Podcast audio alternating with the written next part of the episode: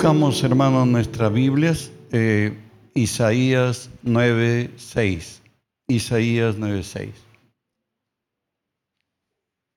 Vamos a procurar leer juntos todos, ya lo tenemos en la pantalla, y dice así, porque un niño nos es nacido, hijo nos es dado, y el principado sobre su hombro, y se llamará su nombre admirable, consejero, Dios fuerte, Padre eterno, príncipe de paz. Oramos, Padre, bendigo tu nombre. Te doy gracias, Señor, que siendo hombre, me concedes el privilegio de presentarme hoy delante de ti y ponerme por ti delante de tu pueblo. Por ello, Señor, te cedo mi voluntad, mis pensamientos, las palabras de mi boca, mis actitudes y acciones, las someto y las sujeto a ti. Y tú que vives en mí, haz tu obra a través de mí. Por tu nombre Jesús toma autoridad sobre toda fuerza del reino del mal que se haya filtrado en este lugar, Señor Dios, o al lugar a donde esta señal alcance en tu nombre. Los ordenamos que se aparten de nosotros, que huyan de nosotros, en el nombre de Jesús. Y en el nombre de Jesús, Dios Espíritu Santo, permítanos decirte, bienvenido Espíritu Santo. Hoy unge mis labios con tu poder Pon tus palabras en mi boca, unge los oídos de mis hermanos, tu palabra se quede en nosotros. Háblanos, buen Dios, en el nombre de Jesús. Amén y amén. Podemos aplaudirle al Señor. Saludemos a nuestro hermano que tenemos junto a nosotros, hermanos, eh, como quien saludarlo, dándole la mano.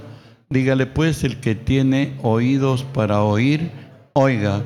Y si a ti te dijeron, dile a quien te dijo, el que tiene oídos para oír, oiga. Ahora nos decimos a nosotros, yo tengo oídos para oír y oigo. Vamos a oír. Tomen asiento. El profeta Isaías es el profeta mesiánico por excelencia. Algunos llaman al libro de Isaías el Evangelio del Antiguo Testamento. Es donde Jesús más mencionó cuando estuvo en tierra, por cierto, ese profeta que más del quien más él habló. Hoy lo tenemos 400 años antes de Cristo, dándonos todo el panorama, el lineamiento de cómo Jesús iba a tener su ministerio porque en Isaías usted encuentra su, eh, el nacer de Jesús, nacer de, de María, lo tenemos su padecimiento, tenemos su muerte, tenemos su resurrección y tenemos el reino eterno de Cristo. Bueno, es un libro muy importante, Jesús lo, lo mencionó más que ningún otro libro del Antiguo Testamento y hoy vamos a ver lo que nos dice pues Isaías eh, eh, hemos leído Isaías 9:6, ¿no? Porque un niño nos es nacido, hijo nos es dado, el principado sobre su hombro, y se llamará admirable, consejero, Dios fuerte, Padre eterno y príncipe de paz. Él dice que el sobre Jesús sería este niño que es nacido. Resulta que, recuerden, Dios llama a Abraham y Abraham le dice, en ti serán benditas todas las familias de la tierra. Sin embargo, a Isaías, en Isaías 6, nos dice que llegado ya Jesús, porque al final es Jesús, dice que el reino sería ya universalmente extendido. Si ustedes ven el Antiguo Testamento, solo estaba centrado en un pueblo, Israel. Pero ya ha venido Cristo, se habla en, Isaías 9 que sería la luz de, la gloria de Cristo sobre la gentilidad, sobre eh, este, los gentiles, que la cual somos nosotros. Y nos dice, ¿no? Que Él es un hijo que nos ha sido dado, el regalo de Dios es para la salvación de todo hombre. Si bien es cierto, Israel equivocó la venida de Cristo, creyeron que estaba supeditada a lo que sucedió en el Éxodo con Moisés, donde se habría un libertador sociopolítico que libertaría una nación de entre otra nación, pero sin embargo Jesús vino a libertar el alma. No vino a libertar eh, este, un pueblo de la cautividad a la libertad, sino realmente a la libertad mayor, a la libertad del alma. Eso es lo que vino Jesús.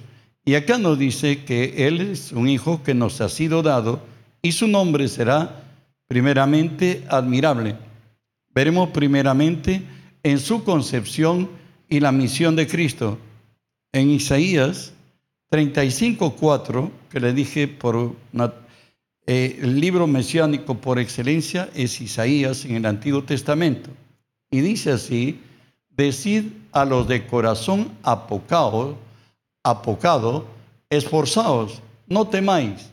He aquí que vuestro Dios viene, viene con retribución, con pago. ¿Qué más dice? Dios mismo vendrá y os salvará. Dios mismo vendrá y os salvará. Si usted leyó la Biblia, usted ha encontrado que María era la madre de Jesús, pero jamás y nunca ha sido la madre de Dios. Cristo es preexistente. Jesús nunca llamó a María mamá. Siempre la dijo mujer. Solamente en la cruz, cuando le entrega a Juan el cuidado, le dice, madre, ahí tienes tu hijo, hijo, ahí tienes tu madre. Pero le entregó como madre a Juan. Bien, entonces acá nos dice, ¿por qué es que Jesús nunca le dijo a Jesús a María mamá? Porque realmente Jesús es preexistente. Aquí nos decía en Isaías que hemos leído 35:4, Dios mismo vendrá y os salvará. Él es el mismo Dios hecho carne. Recuerden que el ángel anuncia a María que de ella iba a nacer el Salvador. Y María se encuentra ante un problema que lo leemos en Lucas 1, 34 y 35, y le dicen precisamente que este niño sería diferente a todos. Entonces María dijo al ángel, ¿Cómo será esto? Pues no conozco varón. Respondiendo el ángel le dijo, el Espíritu Santo vendrá sobre ti, el poder del Altísimo te cubrirá con su sombra, por lo cual también el santo ser que nacerá será llamado Hijo de Dios. Recuerden que Jesús fue engendrado por obra y gracia del Espíritu Santo no fue ni por carne ni por sangre. Él es engendrado por el Espíritu Santo.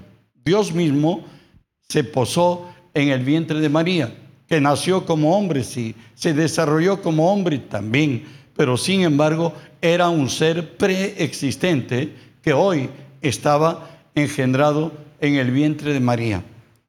Avanzamos algo más. En Jesús se cumple, hermanos, lo que Dios prometió al hombre, que un día el hombre sería redimido. Recuerden que Dios entregó al hombre toda su autoridad sobre esta tierra.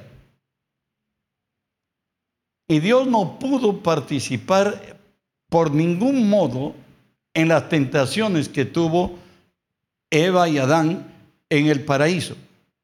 Sin embargo, ya habiendo el hombre caído de su gracia, Dios lo confronta al hombre, pero primero lo confronta a la serpiente y le dice a la serpiente que será maldita, que se arrastrará, que comerá polvo, pero también le dice en Génesis 3:15 que un día él se hará hombre y que un día él redimirá al hombre. Está en Génesis 3:15.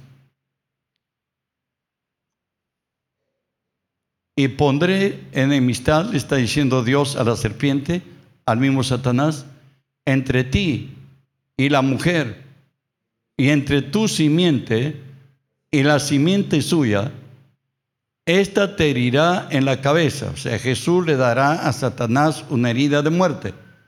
Pero también le dice, y tú le herirás en el calcañar, tú le crucificarás. Le está diciendo así, y morirá. Bueno, eso es lo que está diciendo Jesús allí. Él está prometiendo que un día redimiría al hombre. Él le dijo, yo no he intervenido en nada, al hombre le he hecho a mi imagen y a mi semejanza, intervenir en la tentación, eh, negarle su libertad. Recuerden que el pecado de Adán, de Eva y el nuestro, Dios nunca lo ha desconocido. Incluso Él estaba preparado para ser nuestro Salvador antes que el mundo existiera.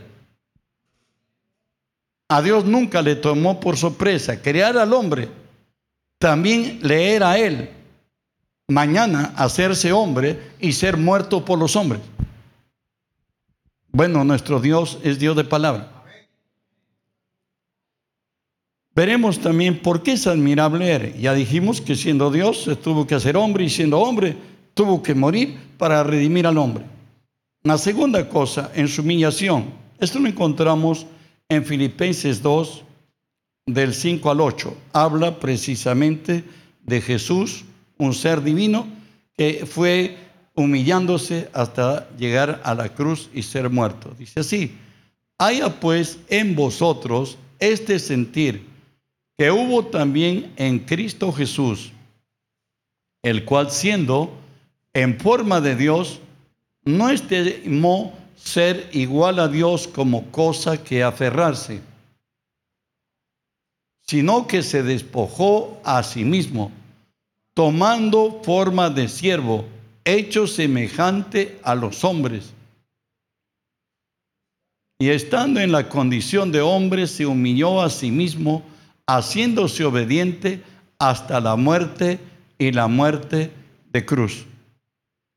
Recuerde que Jesús se fue degradando, siendo Él el Todopoderoso, no estimó obrar en esta tierra como Dios. Jesús en esta tierra se hizo verdadero hombre.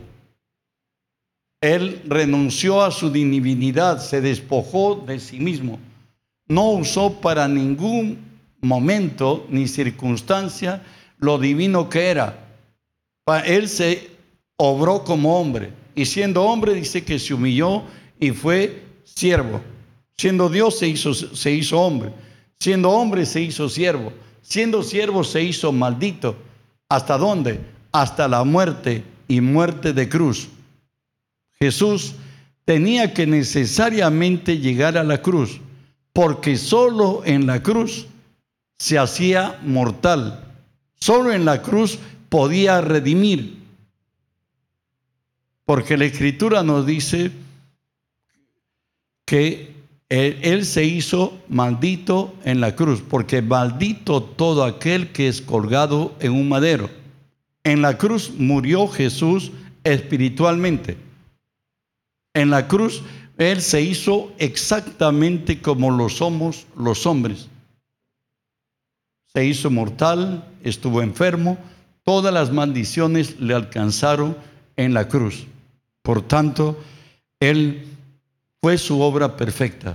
Y ahí en la cruz, con una sola ofrenda, nos hizo perfectos a nosotros. Eso lo dice en Hebreos 10:14. Porque con una sola ofrenda nos hizo perfectos para siempre a los santificados. Recuerde que en la cruz hubo una transferencia. Toda la deuda que le teníamos a Dios, y toda la debilidad humana fue cargada sobre él. En la cruz el inmortal era mortal, el santo era pecador, el que era amado por Dios era desamparado por Dios. En la cruz le aconteció todo en contrario que al hombre sin Cristo le pertenecía, le fue cargado sobre Jesús. Y todo lo que es Jesús se nos fue transferido a los que hoy somos de Jesús. Hoy tenemos vida espiritual. Hoy somos santos, hoy somos justos. Todas las cosas viejas han pasado. He aquí todas son hechas nuevas. Solo pudo hacerlo el único, porque solamente uno que era cordero sin mancha y sin mácula, el inmaculado, podía presentarse para redimir al hombre. Gracias a Dios por él. En Efesios capítulo 2, 14 al 16, nos habla de cómo Dios en su sabiduría, eh, lo que era Israel como pueblo, el único, el especial de Dios, hoy en Cristo también lo somos los cristianos. Efesios 2, 14 al 16 nos dice así, porque Él es nuestra paz, que de ambos pueblos hizo uno, derribando la pared intermedia de separación, aboniendo en su carne las enemistades, la ley de los mandamientos expresados en ordenanzas, para crear en sí mismo de los dos un solo y nuevo hombre haciendo la paz.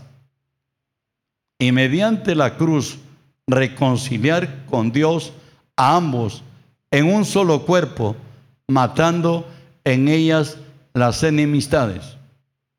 Recuerden que Jesús fue encontrado por una mujer sirofenicia y la sirofenicia le dice a él, maestro, mi hija está atormentada por un demonio.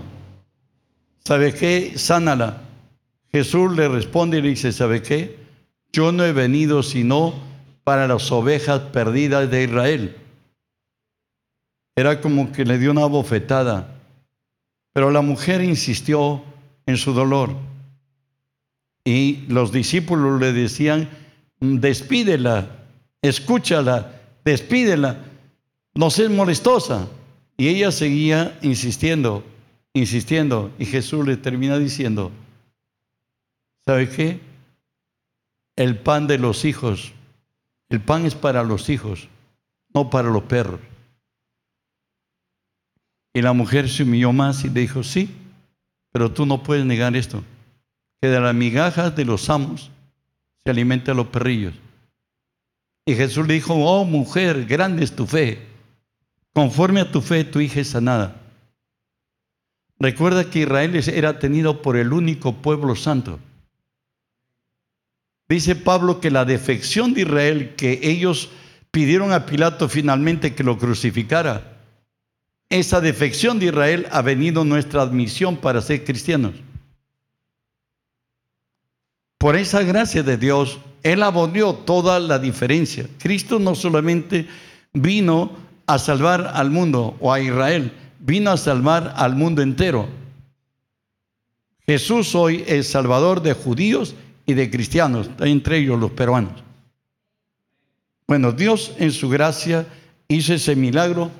De pronto, como podemos decir en 2 Corintios 5, 17, ¿no? Hoy en Cristo, de modo que si alguno está en Cristo, nueva criatura es, todas las cosas viejas han pasado y aquí todo es hecho nuevo. Privilegio Antiguo Testamento, solo Israel en Cristo el mundo entero, al judío primeramente, nos diría Pablo, y también al griego. Una segunda cosa que nos dice del nombre de Jesús, primero nos dijo que será, su nombre será admirable, también nos dijo consejero.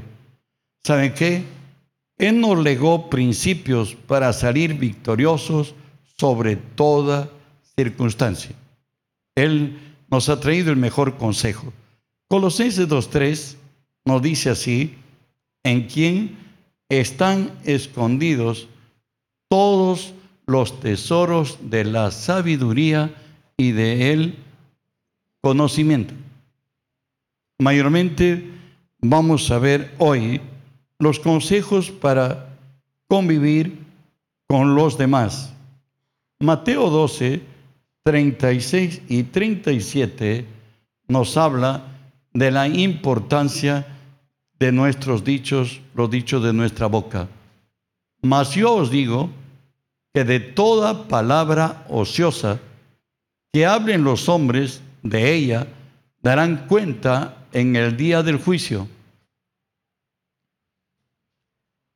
El verso siguiente.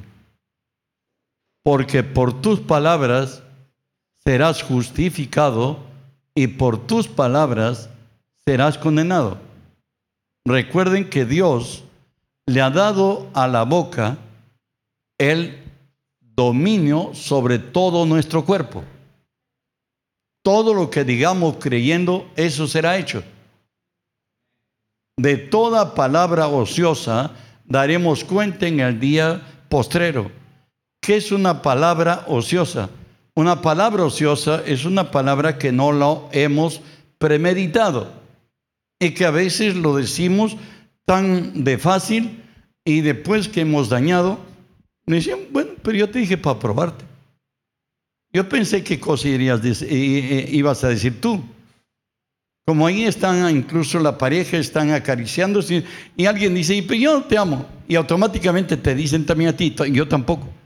Bueno, ¿y qué estás haciendo? Estamos jugando. Bueno, hay cosas que en la vida nuestras palabras nos determinan. Por eso, toda palabra que no convenga decir, recuerda que no debes hablarla aunque lo estés viendo, la circunstancia, aunque lo estés palpando, aunque tus sentidos digan que ahí está, tú y yo cristianos vemos más allá de nuestros ojos, no mirando nosotros las cosas que se ven, sino las cosas que no se ven, porque las cosas que se ven son temporales, lo que no vemos es eterno. Por tanto, Dios te dice que tus palabras, mis palabras, nos dé termina. No vamos a hacer mucho más de lo que hablamos, ni menos de lo que hemos hablado. Nuestras palabras nos determinan. En Mateo 5, 38 y 39 nos, nos habla de las confrontaciones que tenemos en la vida y lo tenemos todo. Y Jesús nos dice, oíste que fue dicho, ojo por ojo y diente por diente. Pero yo os digo, no resistáis al que es malo. Antes a cualquiera que te hiera en la mejilla derecha, vuélvele también la otra. Recuerden que la Biblia es un libro espiritual. Se tiene que discernir espiritualmente. No nos ha dicho que nos la completen en cierto testimonio, unos hermanos en Chile o chilenos, dice que salían a predicar al aire libre y viene uno de esos avisados y le dice, hoy Pirulo, así dice que le dicen a los evangélicos allá, Pirulo le dice, sí, tu Biblia dice que si yo te hiero en una mejilla y le da, y le da un cachetadón, que tú me vuelvas la otra. El otro dice, bueno, dice un momentito, ¿sabe qué dice la Biblia? Más bien aventurado es dar que recibir, se le fue encima. Bueno, lo que Dios nos está diciendo en esto, hermanos, la única manera que vamos a vencerle a nuestro enemigo es cuando obremos en el Espíritu. Eso lo encontramos en Romanos 8:6. Porque el ocuparnos de la carne es muerte, mas el ocuparnos del Espíritu es vida y paz. Cuando tú obres en el Espíritu, los problemas se van a disipar, las circunstancias van a cambiar, las situaciones son revertidas. Dios nos quiere enseñar a vivir sobre las circunstancias y no que las circunstancias se enseñoreen de nosotros, como lo sigue diciendo en Mateo 5, 43 y 44, que dice así, oíste que fue dicho, amarás a tu prójimo y aborrecerás a tu enemigo. Pero yo os digo, amad a vuestros enemigos, bendecid a los que os maldicen, haced bien a los que os aborrecen y orad por los que os ultrajan y os persiguen. El Señor nos dice que hagamos morir las obras de la carne por las obras del Espíritu. ¿Pueden decir amén? La única manera que tú vences a tus enemigos cuando tú los dejas en las manos de Dios. ¿Y cómo lo dejamos en las manos de Dios? Cuando los amamos, cuando oramos por ellos, cuando buscamos hacerlos el bien. El Señor dice que nunca nos hagamos justicia por nosotros mismos, sino que la justicia le corresponde a Él. Por tanto, pues nos vuelve a decir 5.44, amad a vuestros enemigos, bendecid a los que os maldicen, haced el bien a los que os aborrecen y orar por los que os ultrajan y os persiguen. El Señor nos lleva a tener una diferente vida. Recuerden que hoy no estamos en la ley, estamos en la gracia. El amor de Dios ha sido derramado en nuestros corazones. El Espíritu de Dios ha venido a vivir en nosotros. Somos espirituales, ya no somos carnales. Y de ahí que la exhortación al que no quiere perdonar lo tenemos ya en, Lucas o Mateo, disculpen, 18, 34 y 35. Dios ha dado esta carga para los que hemos nacido de Dios, para los que hemos sido perdonados. Recuerde que este pasaje culmina cuando dos, un deudor que había tenido una cantidad fabulosa de deuda ante un hombre muy pudiente, finalmente le perdonan, pero él no pudo perdonar. Y hoy ha llegado a oídos del que le perdonó una cantidad fabulosa, equivalente a 10 millones, Hoy le dicen, ¿sabe qué? Este hombre que perdonaste ha puesto en, en la cárcel a uno de nuestros amigos que solamente le debe hoy equivalente a 20 dólares. ¿Qué le dice el Señor? Mateo 18, 34 y 35. Entonces su Señor, enojado, le entregó a los verdugos hasta que pagase todo lo que le debía así también mi Padre Celestial hará con vosotros si no perdonáis de todo corazón cada uno a su hermano sus ofensas. Recuerda, el impuesto de Dios para perdonar es para liberarnos del dolor que nos causaron y para que liberes al, al que te causó el agravio. Mientras que nosotros no perdonemos, el que no perdona sigue en la situación de alguien que se le dañó, alguien que se le causó agravio, dolor, vergüenza, pérdida, y toda la vida está en complejos, se ha metido en un sinnúmero de cosas que le han traído a su vida desgracia. Hoy el Señor nos impone a perdonar para que seamos libres. Recuerde que el perdón el Señor dice que Él nos perdonó a nosotros porque Él se ama a sí mismo. El que no quiere perdonar ha elegido una vida de dolor, de quebranto, de, hasta de miseria. El que perdona se libera. El que perdona libera al que le dañó. Nos hace libres. Pero no perdonar. Romanos 2.1 nos dice así. Romanos 2.1 habla de quien definitivamente se ha propuesto a no perdonar. Por lo cual, eres inexcusable, oh hombre, quien quiera que seas tú que juzgas, pues en lo que juzgas al otro, te condenas a ti mismo, porque tú que juzgas, haces lo mismo. Tarde o temprano, el que no quiere perdonar al que le agravió, lo que hoy para él es motivo de levantarse como juez, mañana será su propio dolor y su propio quebranto por su soberbia de no perdonar. Jesús nos perdonó la deuda máxima. Y para que Jesús nos perdone, Él tuvo que morir. Y Él te exige y me exige a mí que vivimos por su gracia, que nosotros perdonemos a nuestros semejantes. El que no perdona puede llegar hasta la muerte. Hay enfermedades que a causa de no perdonar han muerto. El que no quiere perdonar o nunca conoció a Cristo, o perdóneme, diríamos que o le faltan todos los tornillos. Que Dios tenga misericordia. Recuerda que el amor de Dios está en tu corazón. Si eres cristiano, el amor de Dios todo lo sufre, todo lo cree, todo lo espera y todo lo soporta. Por tanto, estamos en capacidad de perdonar. Mira a tu hermano y salúdale, estamos en capacidad de perdonar.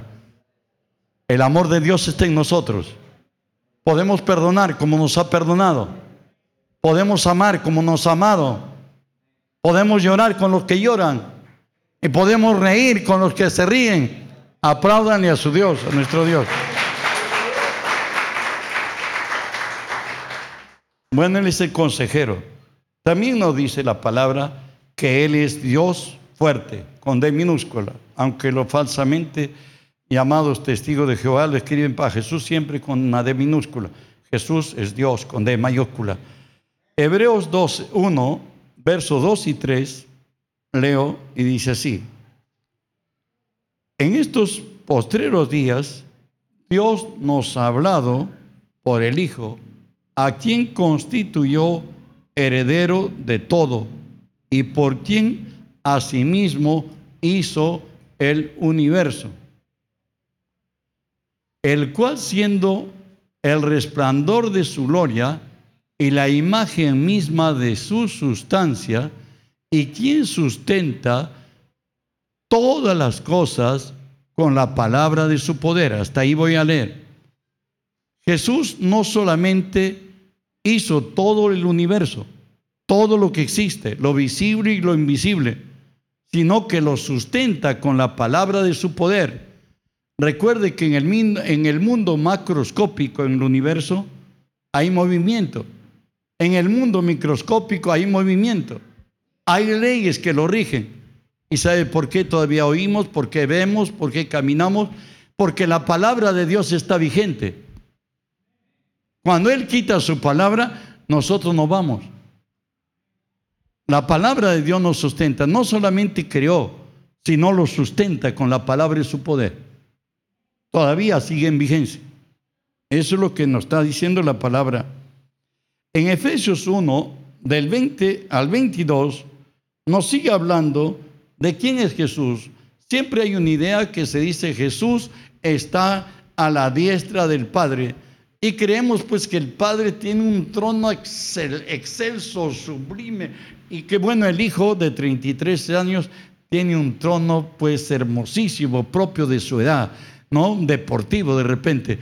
Pero vamos a ver qué cosa dice el estar a la diestra del Padre.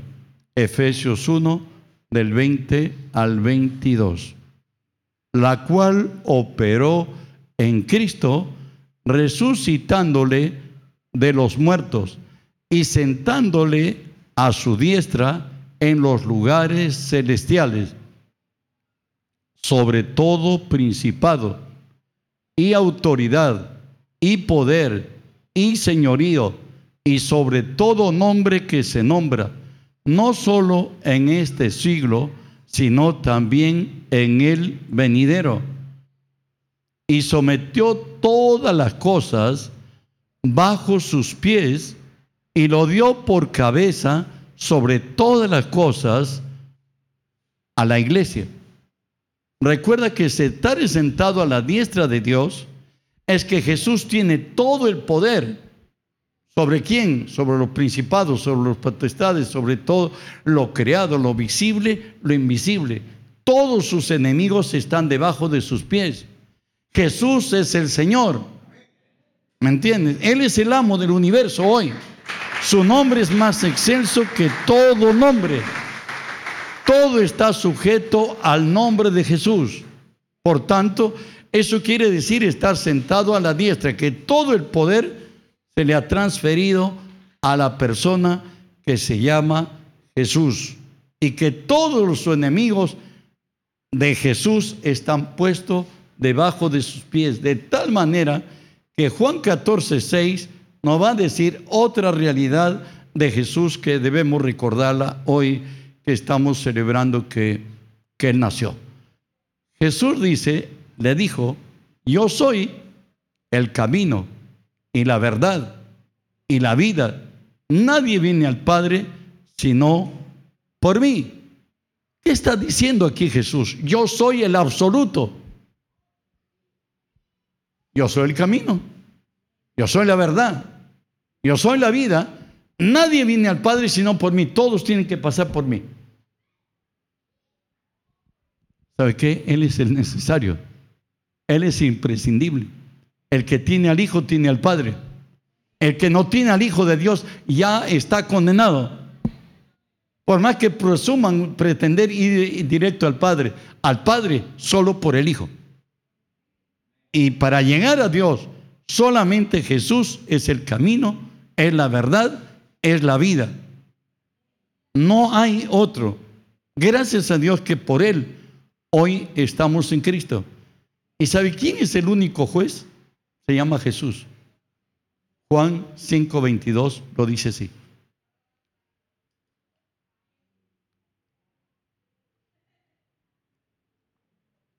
Porque el Padre a nadie juzga, sino que todo el juicio dio al Hijo.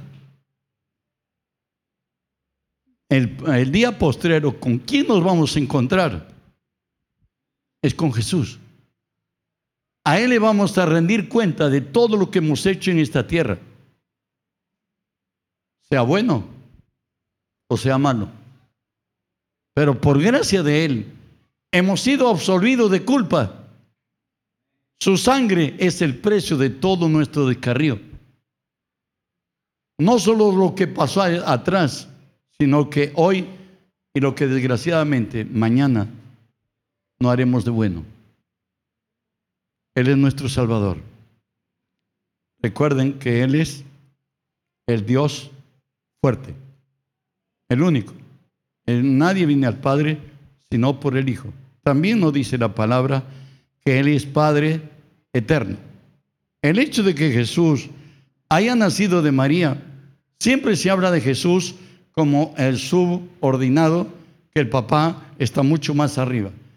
Recordemos que Dios es una sola esencia que subsiste en el Padre, en el Hijo y en el Espíritu Santo, que los tres son Dios, no son tres dioses, los tres son uno. Nosotros somos imagen y semejanza de Dios.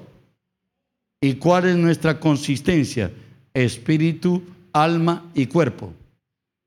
Y nuestro cuerpo no es nuestro alma, ni nuestra alma es nuestro espíritu, etc. ¿Sabe qué? Dios es así. Dios subsiste en el Padre, en el Hijo, en el Espíritu Santo. Los tres son eternos, los tres son Dios, pero cada quien es diferente al otro. Avanzamos. Juan 1.1 nos habla acerca de que Jesús vivió desde la eternidad. Dice, en el principio era el verbo y el verbo era con Dios y el verbo era Dios. Juan 1.1, ¿verdad? En el 1.14 nos habla y nos dice, aquel verbo se hizo carne y habitó entre nosotros y vimos su gloria, gloria como la, la del unigénito del Padre, lleno de gracia y de verdad. No dice que Él era el unigénito, sino como la del unigénito del Padre, lleno de gracia y de verdad.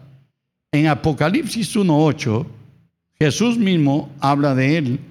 Yo soy, dice, el alfa y la omega, el principio, el fin, el que es, el que era, el que ha de venir. ¿Qué más es Jesús? El Todopoderoso. El título más grande de Dios es el Todopoderoso. Y el Todopoderoso es Jesús. Bueno.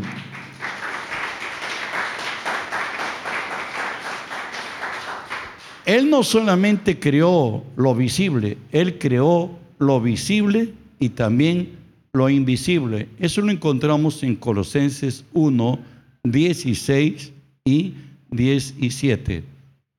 Colosenses 1, 16 y 17 dice, habla de Jesús, porque en Él fueron creadas todas las cosas, las que hay en los cielos y las que hay en la tierra, visibles e invisibles, sean tronos, sean dominios, sean principados, sean potestades.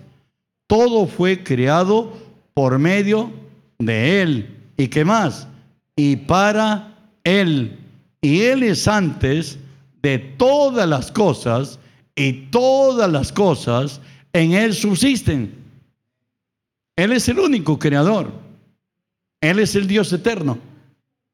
Por tanto, estamos hablando del que desde la eternidad hasta la eternidad, Él es Dios. Recuerden lo que nos dice Hebreos 13:8, que Jesucristo es el mismo de ayer y de hoy y de siempre. A Él le decimos hijo de Dios, porque nació de María, pero Él existió desde la eternidad. Dios mismo vendrá y Él nos salvará. Dios es bueno. Finalmente nos dice que Él es el príncipe de paz. Él trae paz al mundo como príncipe de paz, porque la, va, la paz va a caracterizar su reinado sobre la tierra. Isaías 42, del 1 al 4, nos habla del, del ministerio de Jesús que iba a mostrar al venir aquí. Y nos dice así, he aquí mi siervo, yo los extendré mi escogido, en quien mi alma tiene contentamiento. Seguramente oyeron cuando el Señor fue bautizado por el bautista, Jesús dijo, este, el Padre dijo, este es mi Hijo amado, en el cual tengo contentamiento a él oír. Seguimos, he puesto sobre él mi espíritu él traerá justicia a las naciones. No gritará, ni alzará su voz, ni la hará oír en las calles. No, no quebrará la caña cascada, ni apagará el pábilo que humeare. Por medio de la verdad traerá justicia. Verso 4 no se cansará ni desmayará hasta que establezca en la tierra justicia y en las costas esperarán su ley. Recuerde que Jesús terminó dando un grito de gloria diciendo, todo se ha consumado. Jesús murió satisfecho de haber ofrendado su vida por nosotros y de habernos hecho realmente, verdaderamente libres. ¿Sabe qué dijo Jesús? Que el Hijo de Dios no ha venido al mundo para condenar al mundo, sino para que el mundo sea salvo por él. Estoy hablando de Juan 3:17. No ha venido Jesús, dijo, no envió Dios su Hijo al mundo para condenar al mundo, sino para que el mundo sea salvo por él. Recuerdan cierto día, encontraron a una mujer adúltera y de pronto la llevan delante de Jesús y la ponen delante de Jesús y Jesús dice, ¿para qué la han traído? Ah, le dice, es una mujer adúltera. Pero dice, ¿quién me ha puesto a mí por juez en Israel? Y le insistían, júzgala. Jesús finalmente le dice, ¿quién de vosotros no tiene pecado? Lance la primera piedra. Hay pecados que aparecen a los nueve meses, ¿no? O antes de los nueve meses. Pero hay pecados que tenemos dentro de nosotros toda la vida. Gente amargada, gente resentida, gente que odia. Claro que ellos no vienen aquí, pero era nuestra condición de antes. ¿verdad? Bueno, pero Jesús al final dice que de todos la conciencia los acusaba, de los hombres más mayores hasta los menores, todo el mundo empezó a irse. Y le dice Jesús, incorporándose donde estaba escribiendo en la tierra, se cree que escribió los diez mandamientos ahí en la arena, y de pronto se ha incorporado y dice, mujer, ¿dónde estaban tus acusadores? No había ninguno, quedaba solamente piedras ahí. Y dice, ninguno. Todos se han ido, le dice. Sí, le dice. Y Jesús le agrega, yo tampoco te condeno. Anda y no peques más. ¿Sabes? A Dios no quiere la muerte del impío. Quiere que todos procedamos en arrepentimiento. Él no ha venido a juzgar al mundo en su primera venida. Mas cuando hoy retorne, sí volverá el juez. Él condenará a quien deba condenar o quien se haya condenado por su rebeldía. Sigo leyendo la palabra. ¿Qué pasó con la venida de Jesús? Efesios 1, 9 y 10. Nos dice así, dándonos a conocer el misterio de su voluntad según su beneplácito, el cual se había propuesto en sí mismo. ¿Cuál, ¿En qué se había propuesto? De reunir todas las cosas en Cristo, en la dispensación del cumplimiento de los tiempos así las que están en los cielos como las que están en la tierra. Recuerde que nuestros primeros padres, al comer del fruto prohibido, pecaron contra Dios. Dios se apartó de ellos y ellos murieron espiritualmente. El hombre se redujo a ser un ser pensante, se redujo a ser un esclavo, se redujo a ser maldito. Eso fue para con el hombre. Hoy Dios, en su misericordia y en este en el tiempo que habría de enviar a su hijo, Dios ha decidido que a través de Jesús reconciliar los cielos con la tierra. De tal manera que hoy todo aquel que recibimos a Cristo Jesús como Señor, hemos vuelto al estado original que estaban Adán y Eva al principio. Hoy somos hechos imagen y semejanza de Dios. Hoy todas las cosas viejas han pasado y aquí todo es hecho nuevo. No hemos nacido de carne, ni de voluntad de sangre, ni de voluntad de varón. Hemos nacido de Dios. Hoy los genes de Dios están en nosotros. Dios es nuestro Padre. Dios es nuestro amparo. Dios es nuestra fortaleza. Dios es nuestro pronto auxilio.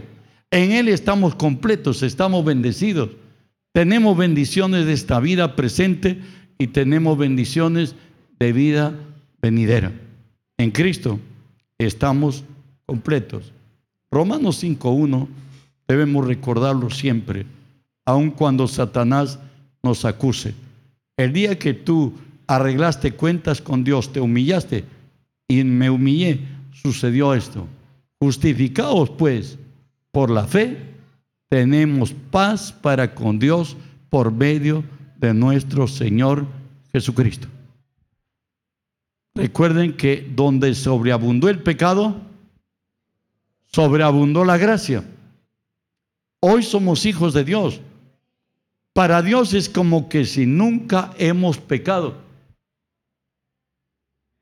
La sangre de Jesús vino a nuestra conciencia y extinguió nuestro dolor, nuestro fracaso, nuestro quebranto, nuestra rebeldía e implantó a Jesús dentro de nosotros. La nueva criatura es Cristo viviendo en nosotros. Él ha traído consigo su carácter, su conducta, su poder, su santidad, su justicia. Hoy vive en ti, vive en mí y en todo aquel que recibió a Jesús como Señor y Salvador. Oramos, Padre, bendigo tu nombre.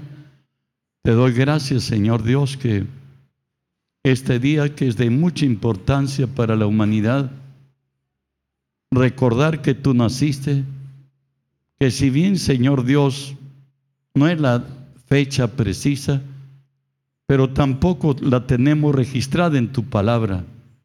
Lo que sí está registrado es que tú, siendo Dios, te hiciste hombre.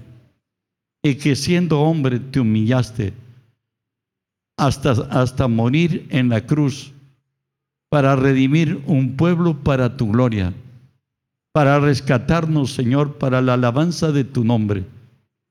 Te damos gracias, buen Dios, por lo que has hecho, por lo que haces y lo que harás. Digámosle así, Señor, gracias porque tú has nacido. Si bien es cierto, hace dos mil años en Belén, en un pesebre, porque no había lugar para ti en el mesón. Mas por gracia tuya, en mi tiempo, en mi corazón, hay lugar para ti. Vuelvo a declarar que tú eres mi Salvador, que en la cruz tú pagaste el precio de todos mis pecados, de todo lo malo que hice. Tú has traído novedad de vida. Tú mismo vives en mí. Hoy soy una nueva creación donde todo lo viejo ha pasado y todo es hecho nuevo. Creo en tu palabra, Señor, que la senda del justo es como la luz de la aurora, que den aumento hasta que el día sea perfecto. Hoy te quiero decir que para mí es menester que yo mengüe y que tú crezcas, que tú señores totalmente en mi vida y que a través de mí muchos sean alcanzados y muchos te encuentren y sean salvos, porque me has puesto por bendición y para bendición. Gracias Jesús, que con una sola ofrenda nos hiciste perfectos para siempre a los santificados. Gracias Señor por lo que has hecho, por lo que haces y por lo que harás. Eres lo mejor, lo máximo que ha podido ocurrirme en esta tierra. En ti, Señor, tengo salvación y garantía de vida eterna. Yo sé, Señor, que me bendecirás, me engrandecerás y seré de bendición. Quiero ser el instrumento que lleva bendición de tu gracia a muchos. Hoy declaro que tú eres mi Señor, mi Salvador, que tú eres mi Padre, eres mi Dios. De ti soy, a ti te pertenezco y a ti te sirvo.